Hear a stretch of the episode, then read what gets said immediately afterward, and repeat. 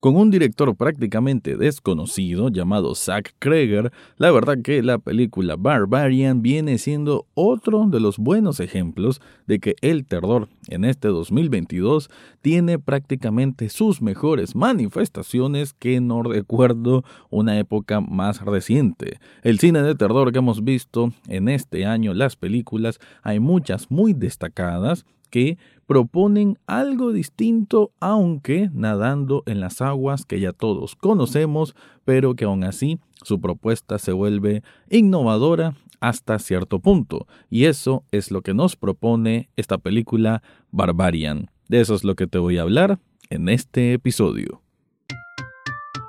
Análisis cinéfilo y seriéfilo de la actualidad. Esto y más en el podcast Echados Viendo Tele. Esta es una producción desde Nicaragua de Rafael Lechado.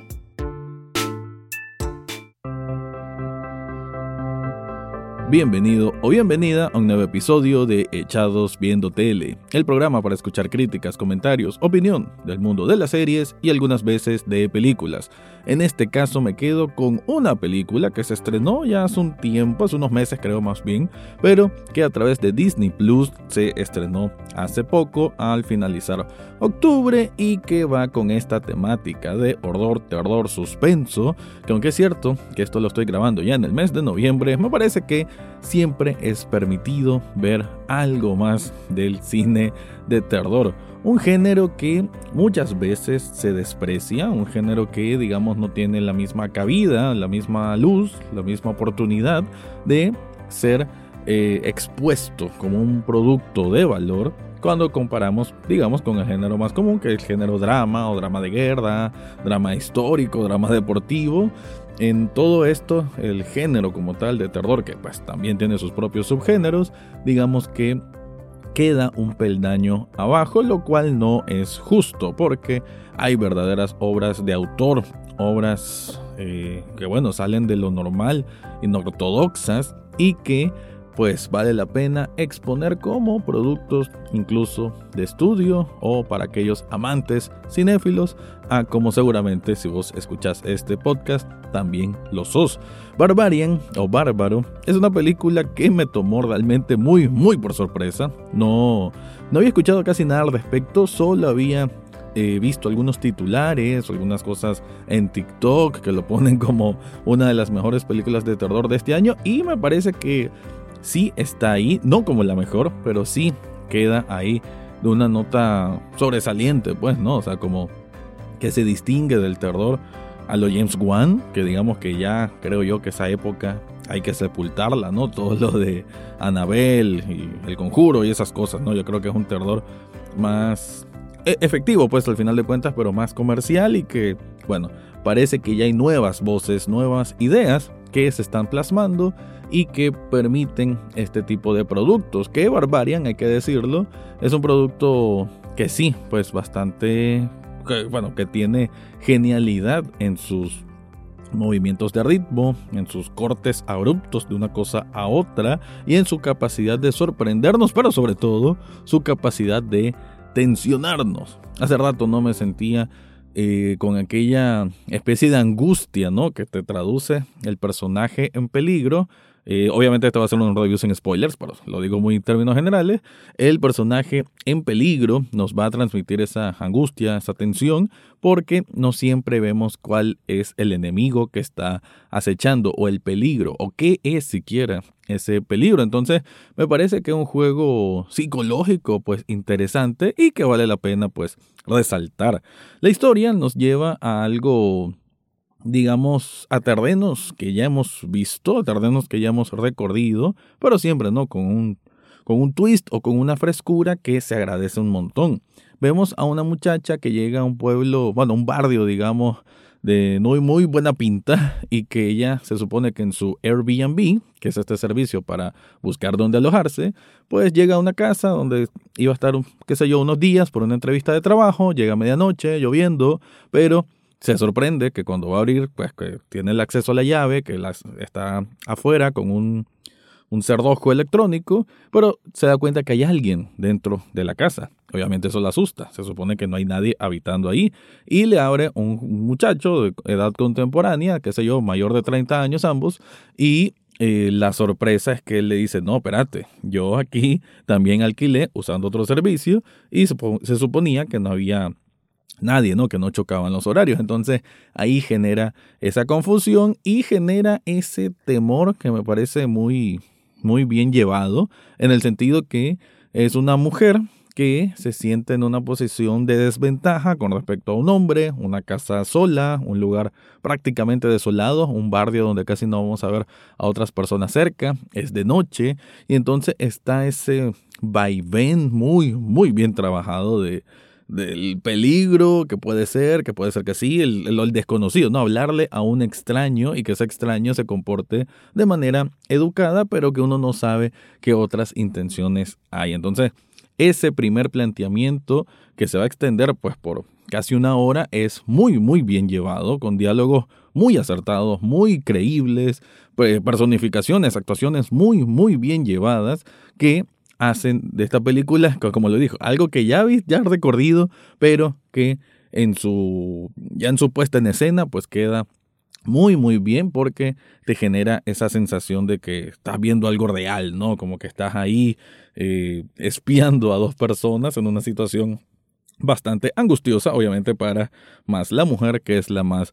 vulnerable en ese tipo de situación. Por ahí van a sentir un poco a los Jeffrey Dahmer, ¿no? Que no sabe si este es un asesino o qué. Más que es, además que es interpretado por eh, uno de los Skarsgård, creo que es Bill el nombre, que si no lo reconocen, él es el que hizo el payaso It en estas adaptaciones recientes de esa obra de Stephen King. Pero eso es solamente una parte de esta película de terror.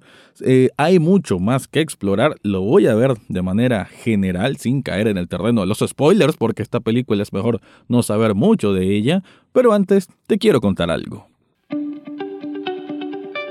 Si estás buscando algo especial para usar, algo que te distinga, yo te recomiendo Subli Shop Nicaragua. Esta tienda de sublimación sirve para que si te gusta un videojuego, digamos Zelda, si te gusta una banda de rock, digamos Arctic Monkeys, o si te gusta una película, digamos El Padrino, pues esos logos los puedes personalizar en una camiseta a tu tamaño y de muy buena calidad. Pero no solo en camisetas, también puede ser en una taza, en un hoodie, que son muy buenos además, en un vaso térmico, en un cojín y hasta en figuras coleccionables que también tienen en esta tienda. Así que yo te invito que revises por todas sus redes sociales, porque yo siempre recomiendo Facebook, pero la verdad que están muy activos en TikTok, en Instagram y ahí puedes ver todo, todo, todo lo que ofrecen ahí. Explorando entonces estos aspectos que tiene o hacen a Barbarian una película, digamos, con un tono diferente, aún cuando nada en aguas que ya conocemos, es ese control. Me parece que una película que es muy consciente del control de ritmo que está haciendo, también con una dirección, hay que decirlo, muy, muy eh, aceptable a nivel de, de, grandes directores de cine. ¿Por qué? Porque ocupa eh, la selección de planos, las secuencias, cómo están construidas, con unos tiros de cámara que se me hacen pues muy muy originales que funcionan para generarte tensión. Ocupan cenital, ocupan cámara en primera persona. O sea, hay muchos estilos de los planos que no se siente que estás abusando del mismo, ¿no? Se siente que son inteligentemente, inteligentemente planeados y que van de acuerdo a la construcción del suspenso. Porque hay que decir, esta película es más suspenso. Eso no significa que no vamos a encontrarnos con un poco de body horror, o sea, de un poco de sangre, cuerpos, eh, muertes, sí van a haber, pero como son esporádicas, no es aquello que te va a estar bombardeando a cada rato, lo vuelve creo que el doble de efectivo que si estuviesen así salpicándote en la cara, ¿no? Que estuviesen salpicando en la cámara. Además, la estructura que tiene esta película la hace ser prácticamente que nadie puede adivinar qué va a pasar. Eh, es curioso que lo diga porque ya vengo diciendo dos veces que sí ocupa herramientas que ya hemos visto en otras películas de terror, pero la estructura, como te lo va presentando, las sorpresas, los twists incluso, hasta la incursión de personajes que no ves venir, todo eso ayuda a que sea una experiencia cinematográfica en general bastante interesante y una experiencia de terror bastante diferente al mismo tiempo. Por eso se me hace que es un producto de esos que creo que hasta es llamativo volverlo a ver. Seguramente vas a notar una que otra cosa que, que cuando ya le das la vuelta se aprecia diferente, pero también porque vas a apreciar de que aquí están funcionando varios subgéneros, porque ni siquiera lo he mencionado. En un momento, digamos, de la, de la mitad en adelante, la película va a tener algo que la va a hacer, digamos, un poco más para usar humor negro. Entonces es curioso, ¿no? Que tenga humor negro, además de mm, una manera no tan sutil, pero sí incorpora también el hecho de una crítica social de las mujeres en desventaja con los hombres o los hombres que abusan de mujeres. Ese tema está subyacente, pero también eh, que se vuelve frontal cuando ya lo analizamos más directamente. Entonces se me hace curioso, ¿no? Cómo mezclan esto.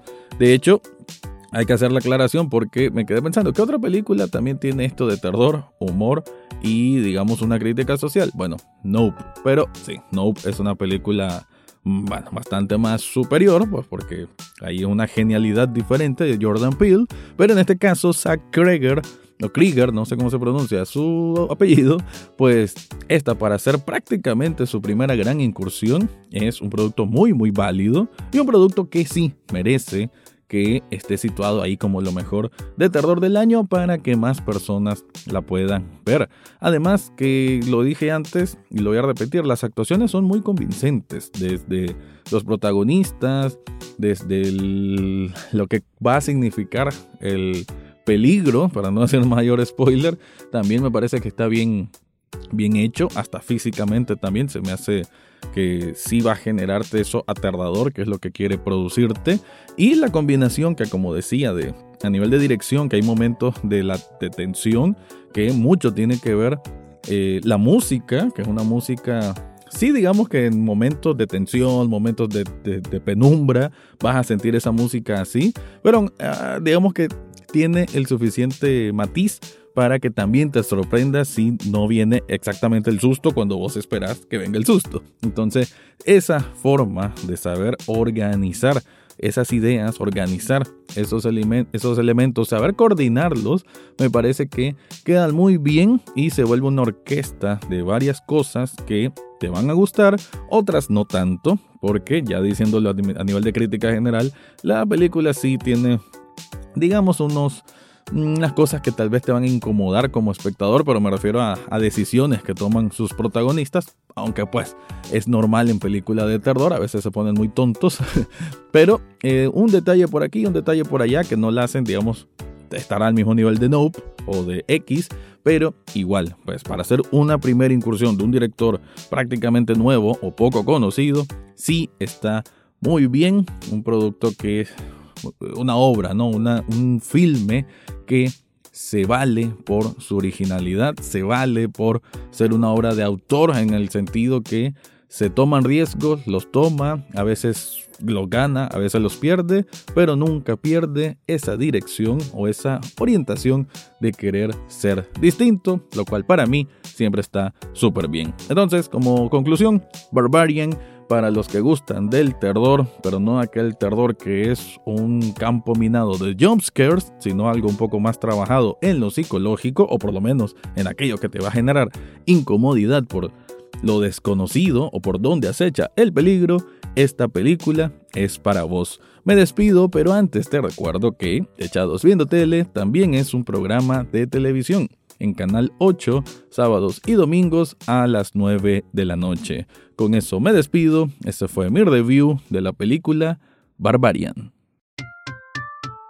Eso fue todo por hoy en Echados Viendo Tele. No olvides suscribirte desde tu sitio favorito, ya sea Spotify, Apple Podcast, Google Podcast o hasta en YouTube.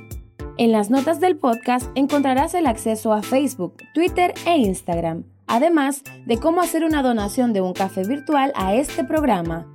Gracias por escuchar y serán hasta la próxima semana.